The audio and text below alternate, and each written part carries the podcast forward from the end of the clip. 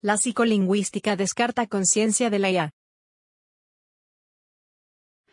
Entre todas las respuestas y puntos de vista que surgieron después del reportaje del Washington Post, así como la publicación de la charla de Blake y Landa, uno de los más interesantes es el de Margaret Mitchell, investigadora de ética en IA.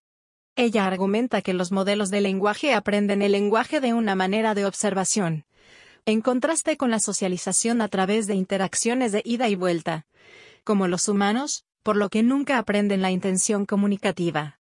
La intención proviene de percibir las mentes de los demás, del lado social del lenguaje, del que carece Landa.